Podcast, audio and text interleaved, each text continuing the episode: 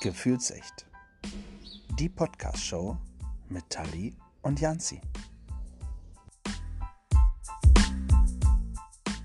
Hallo und willkommen zurück. Guten Abend, Janzi. Guten Abend, Tali. Einen wunderschönen guten Abend, liebe Tali. Ja, den wünsche ich dir auch. Das äh, ist ganz lieb, Mensch, so kurz vor deinem Examen. Ja, du, die äh, Zeit rennt.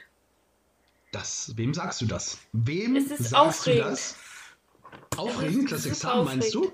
Ja, Ja, Da- das glaube ich. Aber die, die Zeit rennt war schon wieder äh, so ein unfreiwilliger, äh, schöner Einstieg, ja, ähm, wo wir tatsächlich heute unseren Gast direkt praktisch mit begrüßen können, ja.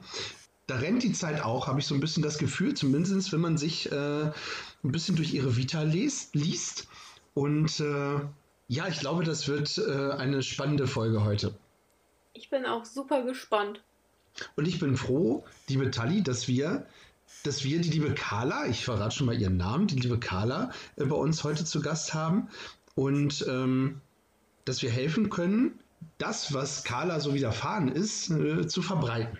Ja. Mm, Was da genau hintersteckt, ich rede in Rätseln. Komm, äh, lass uns Carla begrüßen. Carla, einen wunderschönen guten Abend.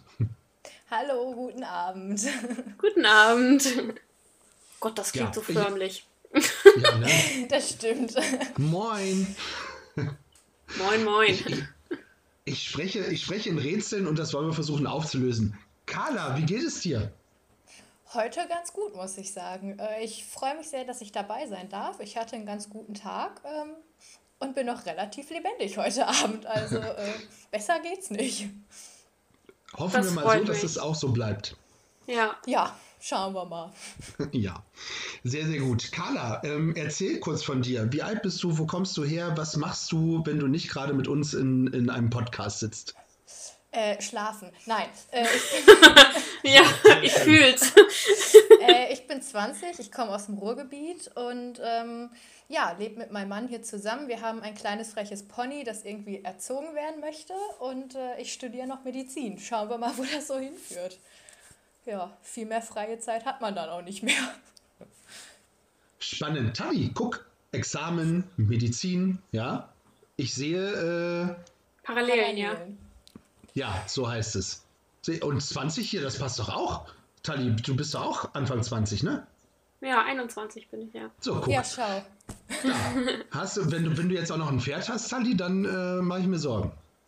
Ich wollte gerade sagen, wenn du jetzt auch noch einen Mann hast, dann würde ich mir Sorgen machen, aber den, den habe ich nicht. Guck, und verheiratet ist er auch. Na, perfekt. Aber Ja, kann ja, noch kommen, ne? Ja, irgendwann bestimmt. In welchem Semester bist du, Carla? Äh, ich komme jetzt offiziell ins vierte Semester, also noch vor den Examen. Ähm, inoffiziell bin ich aber erst im zweiten Semester, weil ich halt zwei Krankheitssemester nacheinander hatte.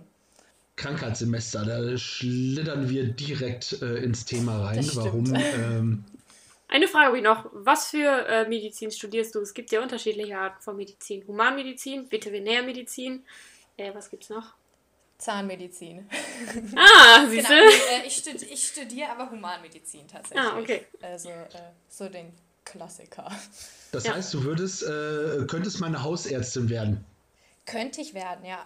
Ist, Ja. Äh, also nichts gegen dich, ist nicht mein Plan, aber ähm, Nein, ist es nicht dein Plan, meine Hausärztin zu werden? Verstehe ich nicht. ja, ich möchte grundsätzlich nicht Hausärztin werden. Das, daran so. scheitert es schon, weißt du, aber ja. Nee, ich möchte gern Ah. in die Kinderonkologie. Also quasi Krebsheilung bei Kindern. Oh, das ist schön. Weil ich Du bist die halt. Erste, die sagt, dass es schön sei. Okay, vielleicht klingt das auch ein Das ist bisschen krass. auch falsch ausgedrückt. Nein, ich finde es tatsächlich sehr schön, dass es Leute gibt, die sich da. Klar, es gibt genügend Ärzte, die da sind, aber wenn man sowieso mit dem Thema Krebs und sowas schon konfrontiert wurde, kon ich finde, ich hasse dieses Wort, konfrontiert wurde, ähm, dann ist das nochmal, glaube ich, was komplett anderes. Deswegen finde ich das richtig schön, dass du das auch für Kinder auf jeden Fall noch machst. Auf jeden Fall. Also ich finde, Kinder gehen so toll mit solchen Sachen um. Für die ist Krankenhaus halt ein riesiger Spielplatz und die stecken das noch so gut weg. Ähm, und irgendwie muss ich auch ganz ehrlich sagen, könnte ich das so mit meinem eigenen ethischen, moralischen Vorstellungen nicht unbedingt verbinden, wenn ich irgendwie einer 90-Jährigen noch eine Chemo andrehen müsste. Also da ist irgendwo auch, ich wollte immer in die Onko, weil ich es halt total spannend finde, dass man so ein bisschen Forschung mit dabei hat und seine Patienten halt über einen langen Zeitraum hat und sowas. Ähm, aber ich wollte halt ganz gerne dann auch mit Kindern arbeiten und ähm, ja, das ist in der Medizin ja relativ einfach, das zu verbinden. Da macht man einfach das Fach nur für Kinder. Voll cool. Spannend. Okay. Warum hast du dich, ich weiß gar nicht, wollte ich das fragen, ist ja auch eigentlich völlig wump, warum ich das fragen wollte. Warum hast du dich äh, für Medizinstudium entschieden? Also unabhängig davon, dass du gerne was mit Kindern machen möchtest. Ja. Gibt es da einen bestimmten Grund dafür?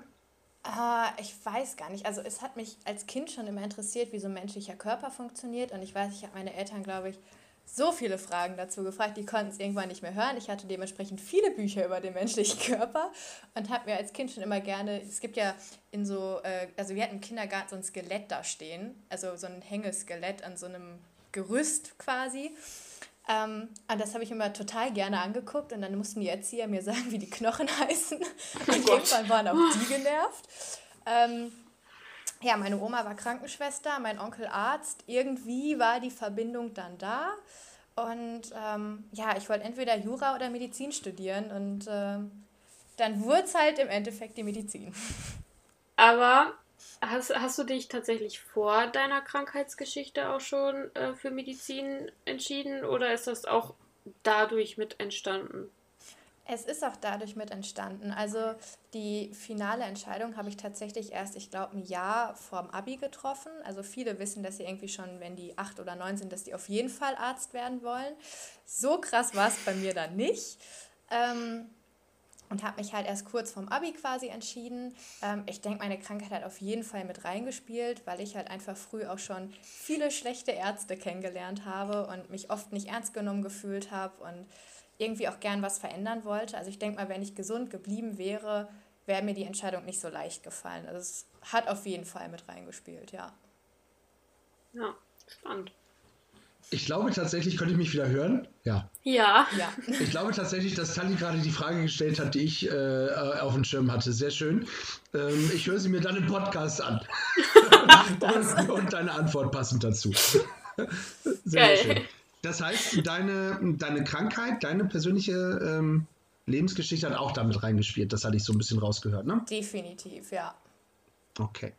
Dann kommen wir doch mal dazu. Erzähl doch mal, damit wir äh, die Zuhörer, ich meine, wir können, wir können auch noch ein bisschen warten und die Zuhörer bis zum Schluss dran lassen. Machen sie ja in den großen Shows eigentlich im Fernsehen auch immer, oder? Aber äh, lass, sie ja. uns, lass sie uns ein bisschen mit ins Boot holen. Ähm, deine Krankheit nennt sich Myasthenia gravis, ist das richtig? Genau. Ist das Latein wow. oder ist das für es nicht, ist Latein, nicht Ärzte? Ist quasi, also für Nicht-Ärzte, hm, eine schwere Muskelschwäche. Ich glaube, so könnte man es am einfachsten okay. übersetzen. Also, Die sich wie bemerkbar macht?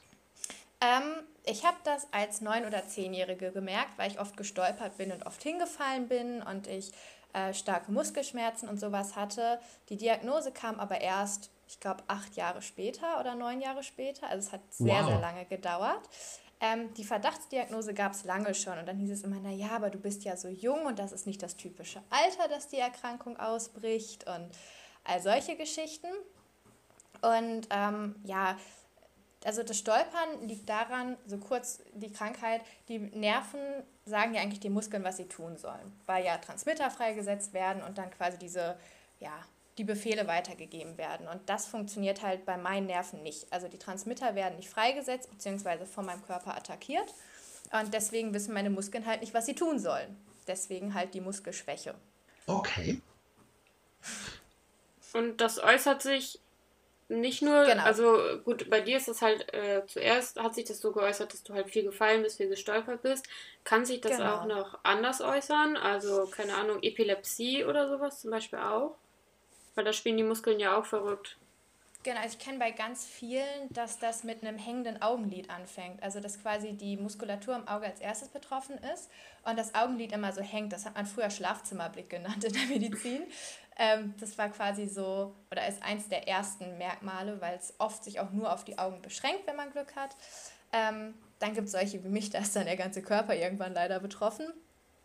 Und das ist vor allem dadurch, dass du halt deine Muskulatur nicht richtig ansteuern kannst und die sehr, sehr schnell müde wird. Also äh, ich kann irgendwie fünf Treppenstufen maximal gehen. Die erste geht noch halbwegs, die zweite ist dann schon ein bisschen schwieriger und Nummer drei, vier und fünf falle ich mehr hoch, als dass ich sie hochlaufe. Ähm, das sind so quasi die Hauptmerkmale davon. Das heißt, äh, du wohnst Krass. im Erdgeschoss? Ich wohne im ersten Stock tatsächlich noch. Ähm, es ist Respekt. jedes Mal ein Kampf, aber ich habe ja, hab ja einen starken Mann. Ähm, der trägt sich dann die Treppen hoch. Der darf mich dann die Treppen hochtragen. Ähm, genau, aber langfristig werden wir ins Erdgeschoss ziehen. Oder eine Wohnung mit Fahrstuhl. Oder eine Wohnung mit Fahrstuhl. Ja, ich glaube, mein Vermieter, wir wohnen im relativ alten Haus. Ähm, ah, ich glaube, okay. der wäre nicht so begeistert, wenn ich ihm vorschlagen würde. Dann ist das Treppenhaus zugebaut. Also, ja. da müsste jeder den Lift benutzen. Okay. Genau. Das heißt, deine Muskeln und deine Nerven machen nicht das, was äh, du möchtest.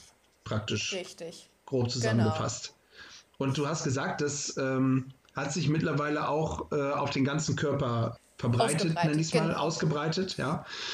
Das heißt, du trägst, wenn, also ihr könnt es ja nicht sehen, ich, wir haben ja ein Bild, glücklicherweise, ja. über Skype aufgrund der Corona-Geschichten.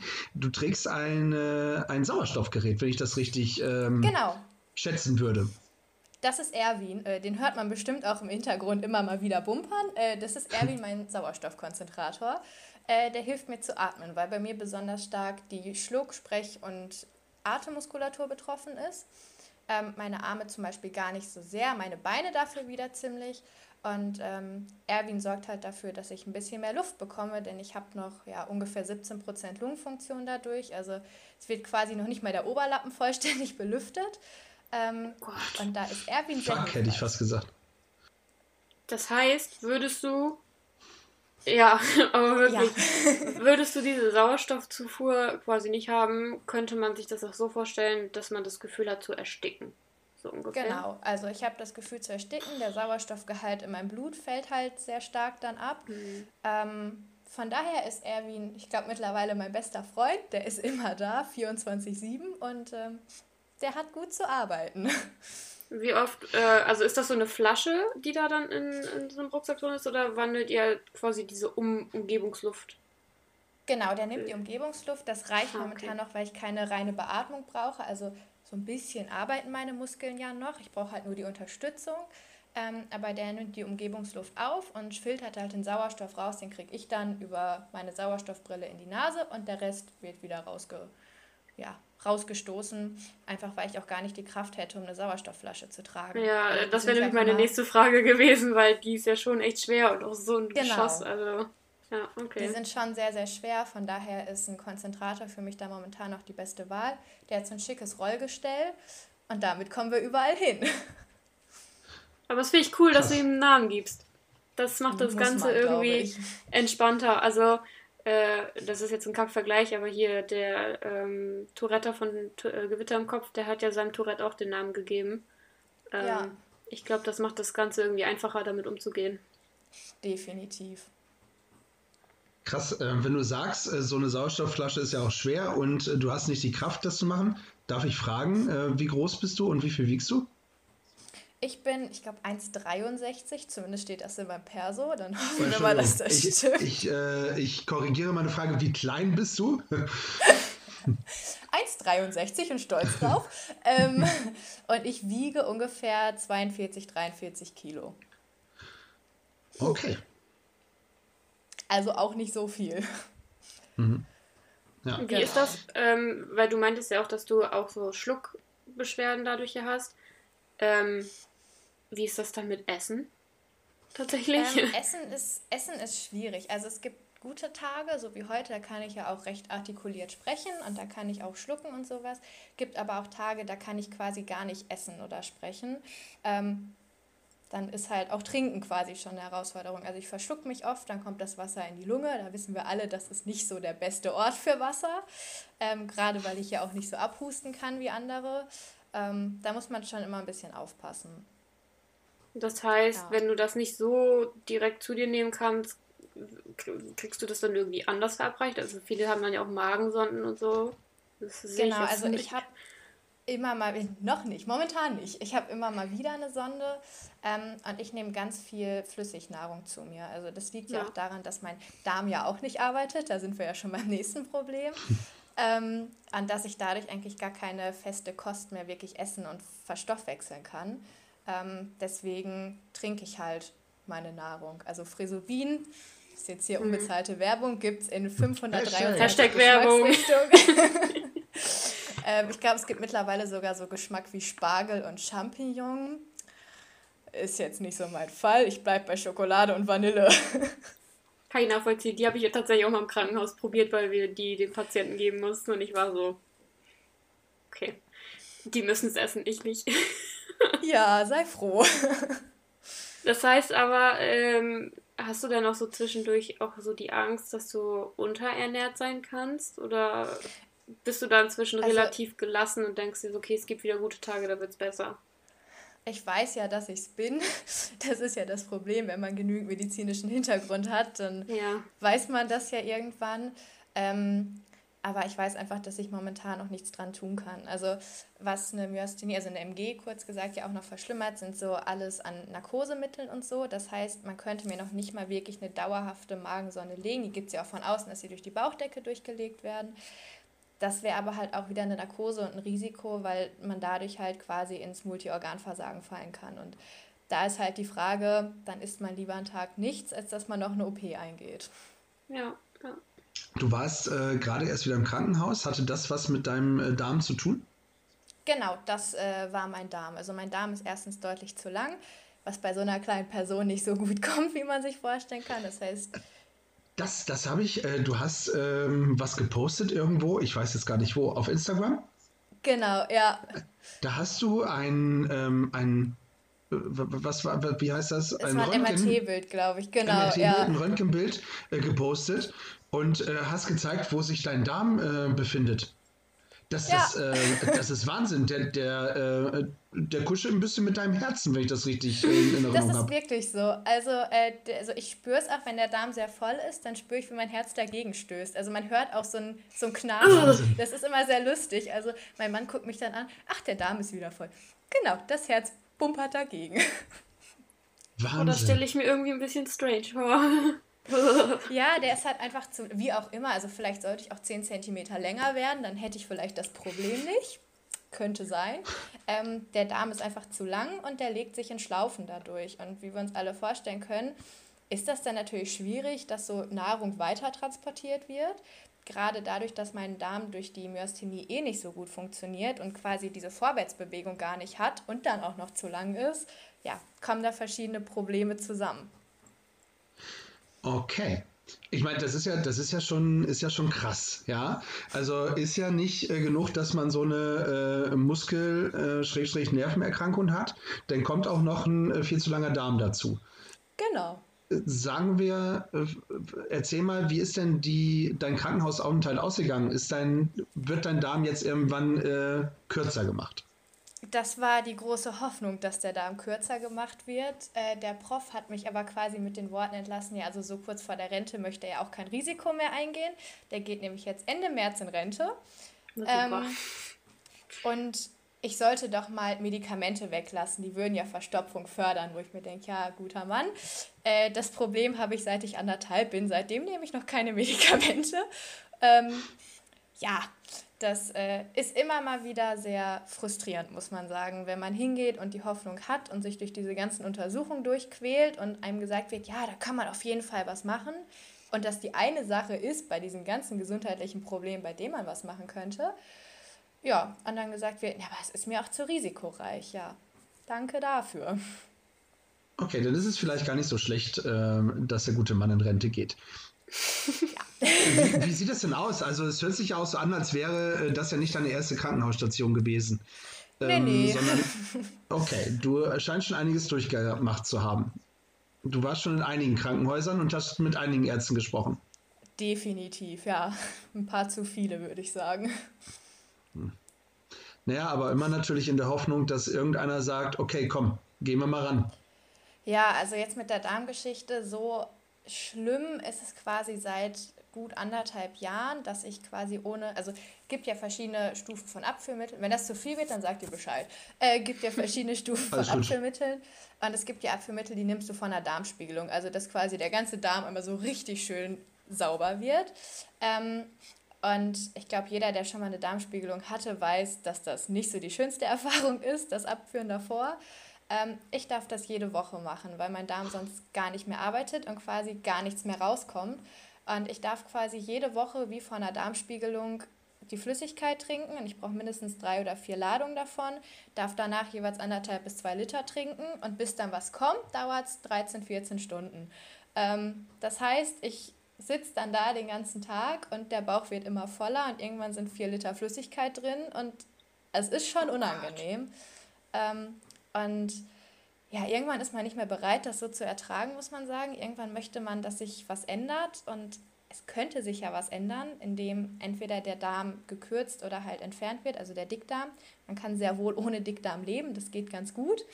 Ähm, oder indem halt ein künstlicher Darmausgang geschaffen wird, quasi, dass der Dünndarm das Ende ist.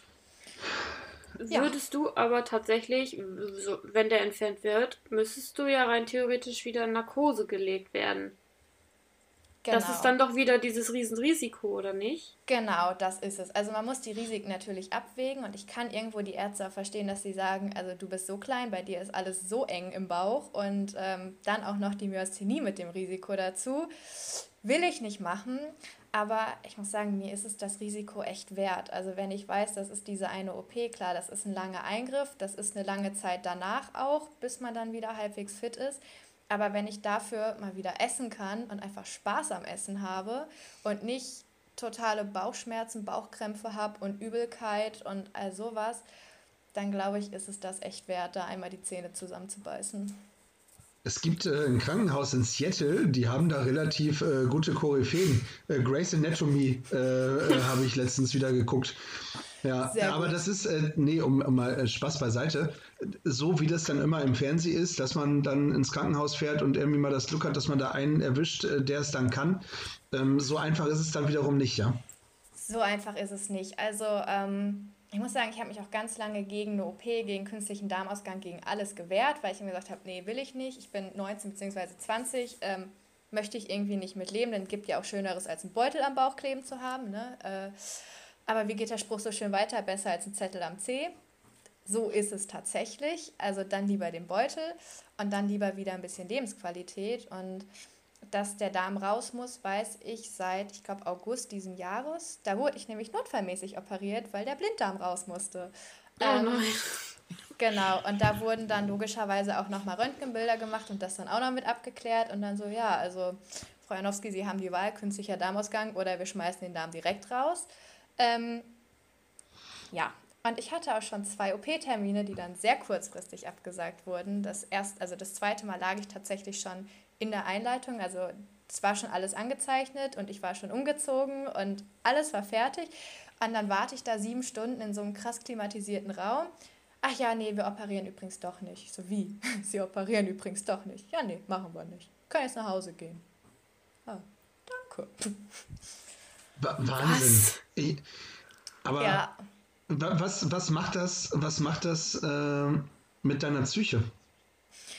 Oh, schwierige Frage. Also es gibt immer wieder Momente, in denen ich denke, ich habe keinen Bock mehr auf das alles und ich weiß nicht, wofür ich eigentlich noch kämpfe, denn sich jedes Mal wieder zu öffnen, jedes Mal seine Geschichte zu erzählen, das hat ja bei mir schon im Kleinkindalter angefangen. Also es sind ja etliche Jahre, etliche Medikamente, die ausprobiert wurden, die halt alles nichts gebracht haben und viel Leid und viel Verzweiflung und sich dann jedes Mal wieder zu öffnen und irgendwo ja auch Hoffnung haben zu müssen ähm, und sich darauf vorzubereiten und dann wieder gesagt zu bekommen, ach nee, also das Schlimmste ist, sie bilden sich das alles nur ein. Ähm, das oder ja, so schlimm kann das ja alles nicht sein. Jeder hat ja mal Verstopfung oder einfach schlicht, ich will ihnen nicht helfen. Das tut schon weh. Also ähm, ich bin froh, dass ich den Rückhalt habe bei Freunden und Familie, dass ich drüber reden kann und dass sie mich auch auffangen. Aber ich bin ganz ehrlich, nachdem die zweite OP abgesagt wurde, ich glaube, ich habe mir einfach vier Stunden die Augen aus dem Kopf geheult und äh, dachte mir so, ja gut, dann halt nicht. Dann gebe ich es jetzt halt auf und ja, muss irgendwie damit leben. Aber man findet dann doch noch irgendwie die Hoffnung oder den, den Willen, dass es besser wird. Und Ja. Und da würde ich gerne mal einmal einen äh, Bogen schlagen, äh, bevor wir auf äh, dein Krankheitsbild zurückschlagen. Worin findest du denn den Sinn? Ähm, also, was, was hast du für Hobbys? Was machst du gerne? Wie, wie versuchst du dich abzulenken? Also davon mal abgesehen, dass du verheiratet bist und natürlich äh, einen lieben Mann zu Hause äh, hast. Ich würde sagen, Mann ist der, schon eine äh, Aufgabe. Ja, der 50 Kilo ohne Probleme eine Treppe hochstrecken kann. Also das ist ja, also das muss man Sehr schon gut, ne? erwarten. Ja. Äh, Nein, aber Spaß, äh, wie gesagt, Spaß beiseite. Was, was, was lenkt dich ab? Ich habe früher Leistungssport gemacht tatsächlich. Ich habe Feldhockey gespielt, ähm, sehr viele Stunden in der Woche und sehr, sehr gerne. Äh, das geht logischerweise nicht mehr. Also wenn man keine Treppe mehr hochkommt, dann kann man auch nicht mehr über Platz laufen. Ähm, ich mache seit meiner Kindheit viel Musik. Ich spiele Geige und Cello. Und äh, solange es die Kraft zulässt, mache ich das auch weiterhin noch. Ich meine, Corona-bedingt ist ja momentan nichts mit Orchesterproben und irgendwie Ensemble oder sonst was. Sie spielte Cello. Ich wusste es. Ja, Entschuldigung. Ja, Ähm, erzähl weiter. Okay. ja, Krass ich- musisch begabt. Ja, es ist aber, also das war es dann auch. Ich kann weder malen noch zeichnen noch, weiß ich nicht, stricken, häkeln, sonst was. Das Naja, Kann ich man dann muss nicht. auch nicht alles können, ja. Also jetzt äh, halt mal einen Ball flach. Also Feldhockey spielen können auf Profibasis ist ja schon mal was. Und äh, Cello und Geige ist ja auch schon mal nicht so verkehrt. Ja. Genau. Also daher, ich kann äh, alles drei nicht. Also daher, Du kannst was anderes, das ich nicht kann. Zum Beispiel Treppen steigen. so, ja, aber Und auch das essen. wird mit meinem Gewicht nicht ganz so einfach. Aber essen kann ich tatsächlich sehr, sehr gut, ja. Ich Siehste. würde, wenn ich könnte, dir auch definitiv was abgeben. ähm, dein Mann ist ein Begleiter bei dir, äh, Erwin ist äh, ein ständiger Begleiter und äh, der zweite Mann in deinem Leben. Ähm, Musik, klar, ich glaube, Musik ist schon was, was, also unabhängig äh, davon, was immer irgendwie verbindet, oder? Und ähm, ja. habe ich das richtig äh, gehört? Du kommst direkt aus dem Stall, das heißt, hast du auch ein Pferd? Äh, ja, also bis vor zwei Wochen waren es noch zwei Pferde. Den Opi, der ist leider von uns gegangen vor, vor sieben Wochen. ähm, aber wir haben da noch so einen kleinen, frechen Ponymann, der wird jetzt drei nächste Woche. Ähm, der ist eine Aufgabe. aber ähm, gibt auch wahnsinnig viel Kraft. Also er wundert sich immer, wenn Menschen kein Erwin dabei haben, weil er es halt nur mitkennt. Also der kam direkt von der Züchterin zu uns und wir sind seine ersten Besitzer dann quasi nach ihr. Und ähm, er passt auch immer sehr auf. Also er merkt auch, wenn es ihm mal nicht gut geht und ist dann plötzlich auch ganz lieb und gar nicht mehr so frech.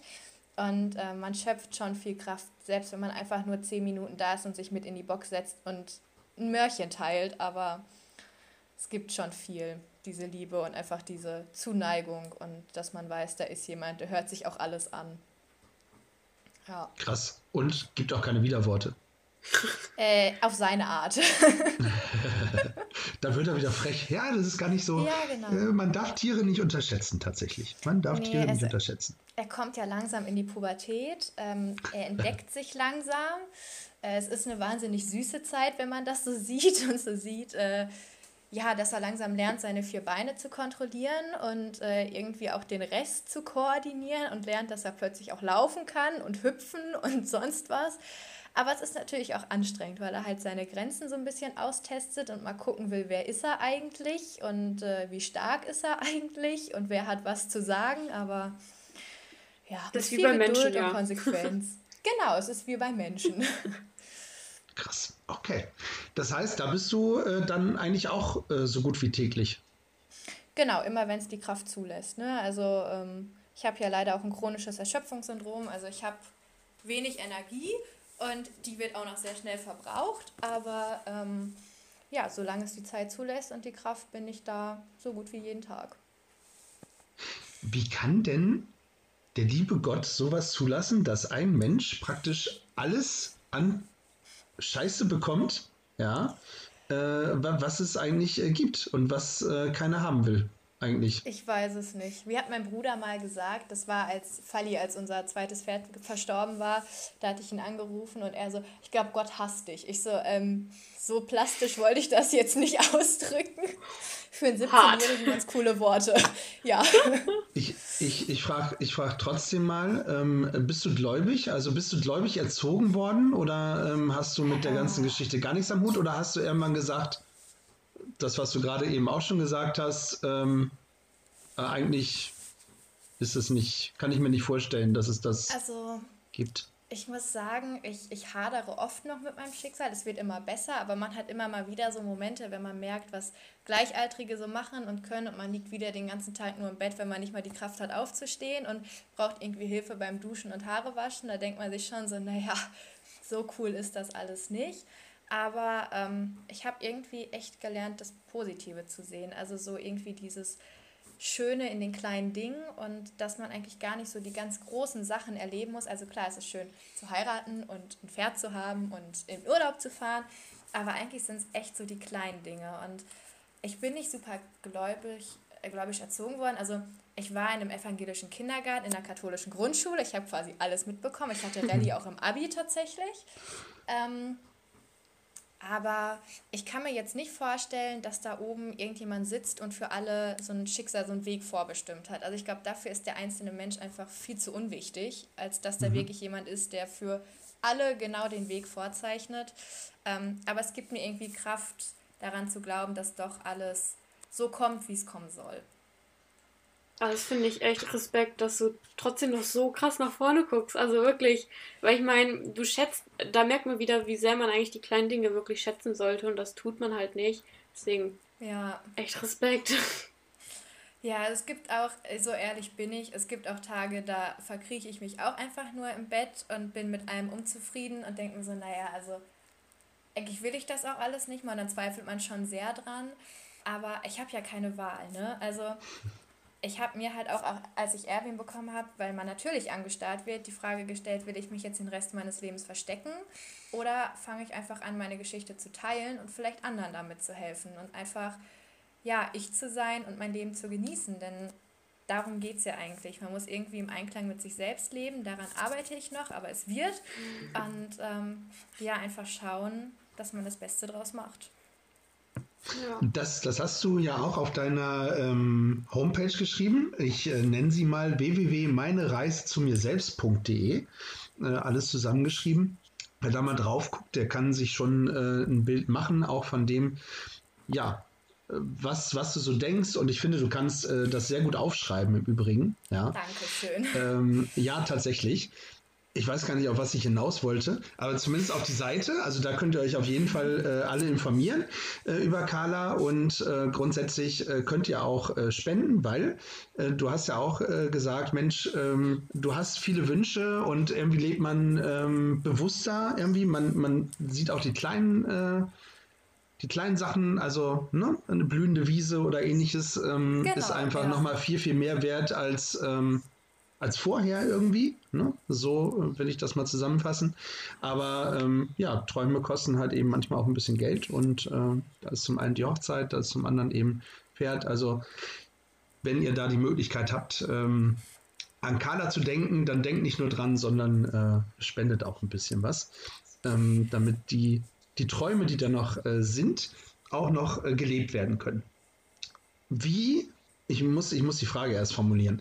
Ähm, wie, wie, sind, wie sind die Heilungschancen? Das, das möchte ich eigentlich wissen. Bei, bei dieser Krankheit, die ich tatsächlich äh, vorher noch nicht annähernd äh, gehört habe. Also davon mal abgesehen, dass ich kein Latein kann. Also. Das Problem ist ja in der deutschen Medizin, ist es ja auch noch eine Mischung aus Latein und Griechisch. Also wir das lernen ja im Studium auch beides. Ähm, ja. Das kommt ja noch dazu. Also nur Latein bringt dir gar nicht so viel tatsächlich. Ähm, also Griechisch hätte ich ja noch hinbekommen, aber Griechisch und Latein, um Gottes Willen, das. Ja, also, als Griechisch sprechen wir doch alle, oder? Jammers. äh, ja, es gibt keine Heilung. Also ähm, das sind chronische Autoimmunerkrankungen, die auch degenerativ sind, also weiter fortschreitend sind. Ähm, man kann symptomatisch behandeln. Es gibt verschiedenste Formen. Also Autoimmunerkrankung bedeutet ja, dass der Körper, das eigene Immunsystem den eigenen Körper angreift, seien es jetzt gewisse Organe oder gewisse Strukturen, wie bei mir quasi die Nervenenden, dass die nicht mehr arbeiten können. Ähm, viele bilden sogenannte Antikörper, gegen die man dann was tun könnte und quasi Medikamente dagegen geben kann. Und ähm, dann gibt es, also ich habe die seronegative Form, heißt, ich habe keine Antikörper gebildet und es weiß noch keiner so genau, warum mein Körper das alles eigentlich macht. Und da gibt es halt auch keinen Punkt, um da anzusetzen als Therapie. Also heilbar ist es eh nicht, aber man kann es ganz gut behandeln mittlerweile. Nur halt leider die seronegative Form nicht, weil du halt nichts tun kannst. Also du hast ja gar keinen Punkt, an dem du ein Medikament dagegen geben kannst. Das heißt, wir können bei mir tatsächlich nur gucken, dass sie irgendwie die Symptome halbwegs im Griff bekommen und da, ja, im Griff behalten ähm, und dass die Krankheit oder hoffen, dass die Krankheit halt nicht zu schnell fortschreitet. Das ist ähm, quasi alles, was man machen kann. Ich bin ja, Endstadium klingt immer so hart. Ich bin quasi im Stadium 4b von 5 angekommen. Ähm, 5 bedeutet dann, dass die, die Atemmuskulatur auch komplett versagt, also dass du quasi 24-7 beatmet wirst. So schlimm ist es bei mir noch nicht und ich hoffe, ich habe da auch noch einiges an Zeit, bis es soweit kommt. Aber tun kann man da leider nichts. Anders als bei der Darmgeschichte, wo keiner was tun will. Okay. Ja, das äh, muss man tatsächlich ja erstmal erstmal ein bisschen ähm, sacken lassen, Sacken lassen, wenn man ja. eigentlich weiß, dass, dass, dass äh, dort keine Heilung ist. Das heißt, die Zukunft würde so aussehen, dass ähm, man künstlich beatmet werden müsste, so wie du es gerade gesagt Genau. hast. Was ja aber auch heißt, ähm, nicht nur künstlich beatmet, sondern auch noch künstlich ernährt. Genau. Darauf wird es irgendwann wahrscheinlich hinauslaufen.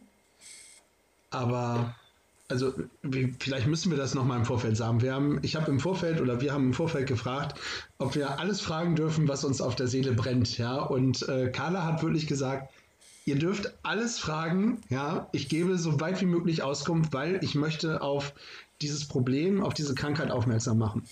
Und da hilft Genau. es nur, wenn man drüber spricht. Ähm, das äh, dafür schon mal, ja, äh, ganz, ganz viel Respekt. Also da ziehe ich tatsächlich meinen Hut, äh, meinen, äh, den ich nicht aufhabe. Wie ist es, um auf die Frage zurückzukommen, ähm, hat, hat ein Arzt gesagt, dann und dann kann das passieren oder ähm, traut sich da keiner irgendwas zu sagen? Also, dass Ähm. irgendwann diese künstliche Beatmung kommen kann. Das hat sich, also so genau traut sich das niemand zu sagen. Ärzte sind ja moment oder mittlerweile ja eh sehr schwierig. Also selbst bei einer Krebserkrankung sagt ja keiner, jo, sie haben noch fünf Jahre, Ja. wie es bei Grey's Anatomy zum Beispiel immer so schön gesagt wird. Sagt Ja. ja, ja keiner, denn äh, es wurden auch schon Ärzte verklagt, weil sie einem zu wenig Zeit zum Leben gegeben haben und man dann alles verkauft hat und gereist ist und dann war das Geld weg und er lebte noch, so nach dem Motto. Ähm, es kann bei mir tatsächlich jederzeit so weit kommen. Also es ist eine Krankheit, die verläuft in Schüben. Also immer mal wieder ist es halt besonders schlimm und nach dem Schub bleibt meistens auch eine deutliche Verschlechterung zurück. Ähm, und was dazu kommt, es gibt sogenannte myasthene Krisen. Also wenn quasi ähm, das ganze System runterfährt. Davon hatte ich eine bisher. Ähm, da bin ich im Koma gelandet und habe es irgendwie doch überlebt. Da äh, wird dann intensivmedizinisch doch eine ganze Menge gemacht. Da musste ich zeitweise auch beatmet werden, weil es anders halt nicht mehr ging.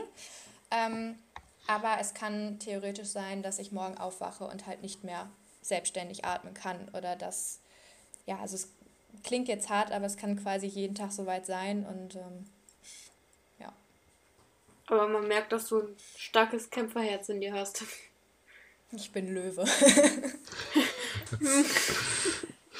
Ja, ja, sehr, sehr cool. Naja, und vor allen Dingen hat, hat das Herz, das Kämpferherz, ja auch noch äh, einen guten Freund, den Darm, der nicht weit weg ist. Richtig. Äh, um Und um was dazu ein bisschen. der Magen liegt auch direkt daneben. Also das sind äh, die besten. Kumpels. Die fliegen Skat zusammen, ja. Ich würde gerne ähm, jemanden zitieren, wenn ich darf. Und ähm, vielleicht ähm, sagst du mir, wer das geschrieben hat. Ja. Ich habe keine Angst vor dem Tod. Nicht mehr. Ich habe nur Angst davor, dass ich sterbe, bevor ich die Chance hatte zu leben. Ich glaube, das war ich, kann das sein? Ja, das warst du. Ja, das trifft es ganz gut. Muss man, muss man einfach so sagen. Also ich glaube, der Tod kann irgendwo auch eine Erlösung sein. Ich habe das bei meiner Oma damals mitbekommen, die schwer an Krebs erkrankt war. Da war es dann irgendwann, also sie war im Reinen mit sich selbst, sie wusste, sie stirbt und das war vollkommen in Ordnung. Also es war super schwierig, aber es war in dem Fall die beste Option. Ähm, und so sehe ich es halt auch. Also ich, ich habe einfach, also ich hoffe, dass ich noch die Chance bekomme zu leben und all das noch zu, zu sehen kann und zu machen kann, das ich gerne machen möchte. Denn das ist ja auch nicht unbedingt gesagt. Also selbst verreisen ist ja mit so einem Erwin gar nicht so einfach. Ne? Das, äh, und mit den ganzen Medikamenten und was du sonst noch alles an Zeug brauchst. Und ja, man hofft einfach, dass man die Zeit noch bekommt. Der Tod ist nicht das Schlimme. Das Schlimme ist so dieses ewig lange vor sich hinsterben. Das ist deutlich schlimmer, als wenn der Tod dann da ist. Ja, krass. Wenn, wenn du jetzt mal deine ganzen Krankheiten ähm, und alles von dir werfen könntest und würdest, ne? Wie würde so ein perfekter Tag bei dir aussehen? Also äh, ich, weiß nicht, ob du dir, ob du dir selber schon mal die Gedanken gemacht hast, so äh, was würde ich tun, wenn, wenn morgen wirklich alles, äh, alles nur ein Traum war und ich wach auf und alles ist eigentlich ganz normal. Boah, ich weiß gar nicht, ob ich mir das überhaupt vorstellen kann.